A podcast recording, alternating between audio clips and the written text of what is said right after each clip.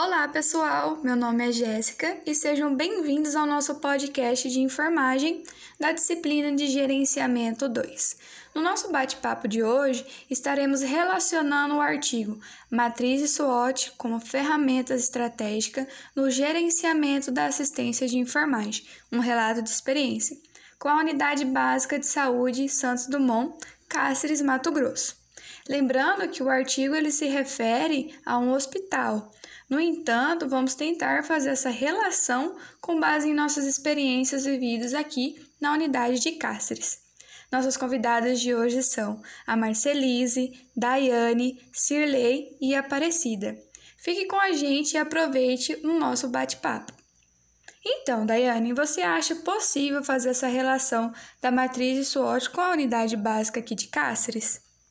Bem, Jéssica, é possível sim. Uma coisa que me vem na cabeça agora é sobre os fatores externos, as oportunidades. No artigo fala sobre a oportunidade de ser um hospital público, e o mesmo ocorre na Unidade Básica de Saúde do Santos Dumont, pois ela também é pública.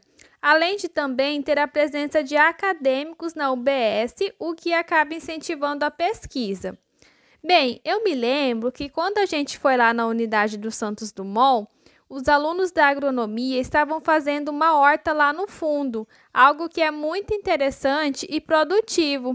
Eu me lembro também que os alunos da educação física sempre estavam lá na UBS. Eles sempre ajudavam a enfermeira com as pesagens e medição de altura, tanto das crianças como das grávidas, o que facilitava muito para a enfermeira, que tinha muitas funções para fazer na unidade. E principalmente eu me lembro de nós, acadêmicas de enfermagem, que sempre ajudávamos no trabalho da enfermeira. A gente fazia visitas domiciliares, aferíamos os sinais vitais das pessoas e verificávamos a glicemia. Bem, esses são os fatores externos, as oportunidades que eu consigo correlacionar com a UBS do Santos Dumont. Ainda falando dos fatores externos, alguém tem mais a acrescentar no assunto? Na verdade, Jéssica, é, eu gostaria de falar sobre as ameaças, que também é um fator externo. E o primeiro que me vem na cabeça da unidade básica Santos Dumont é a sinalização externa deficiente.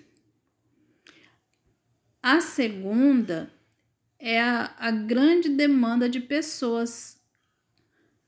No artigo, é, cita cidades mas no nosso caso, podemos falar de bairros, porque a unidade Santos Dumont ela atende vários bairros, o que faz com que essa demanda seja bem excessiva.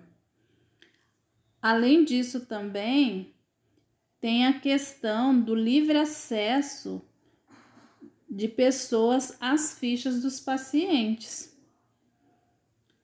Isso ocorre devido ao controle ineficaz da entrada e também de saída de pessoas no local. Bem como, Jéssica, também tem um controle ineficaz em relação às medicações que são dispensadas na farmácia. Muito bem colocado, Marcelise. Bom, eu agora vou tentar falar um pouquinho dos fatores internos, né? E começando ali pelo ponto positivo, né? Os pontos positivos, que são os pontos fortes ali da UBS, e me remetendo ao artigo, no artigo eles falam que descrevem lá os pontos fortes do hospital, como o hospital sendo referência de alguns tipos de atendimento, o que não ocorre ali no, na, na UBS Santos Dumont.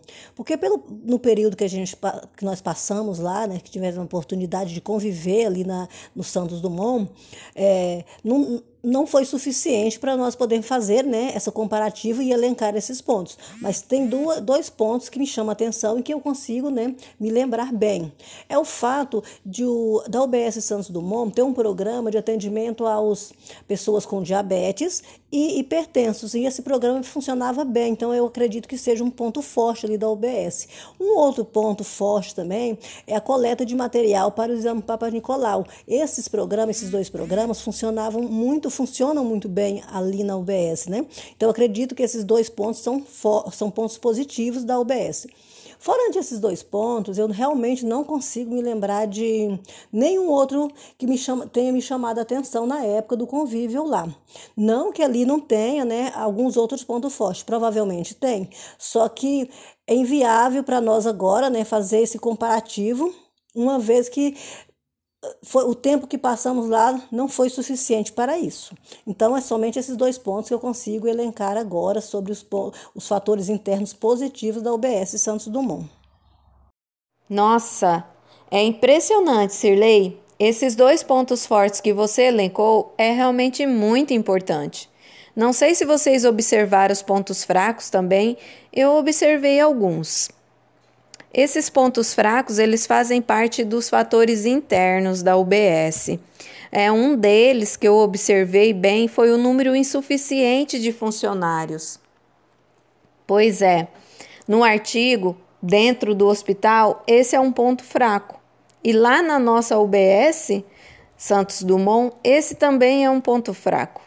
É impressionante, pois me lembro bem de cada fala nossa, observando esses pontos fracos da UBS. Vou até elencar mais alguns.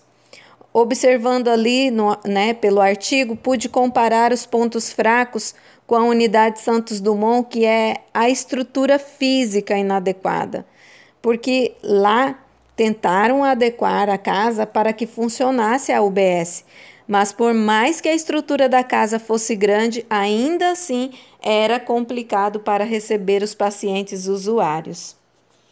Vimos também outro ponto fraco que era a desmotivação da equipe. Isso também é um ponto fraco da unidade. Lá também tinha um intenso fluxo de pessoas, de acadêmicos, o que também é elencado no artigo como ponto fraco. Outro ponto que nós, que nós é, que nos chamou a atenção foram os problemas políticos é, internos. Isso é preocupante, pois é essencial que essa equipe tenha sintonia. Bem, pessoal, é isso. O que eu observei dos pontos fracos nos fatores internos da UBS. Então, gente, por hoje é isso. Eu agradeço a presença das meninas e acredito que conseguimos relacionar a unidade básica com o artigo proposto. Embora tenha ficado alguns pontos vagos, mas de forma geral atendeu o objetivo inicial. Obrigado vocês por nos ouvirem e fiquem ligados para os próximos podcasts aqui de enfermagem. Tchau, tchau!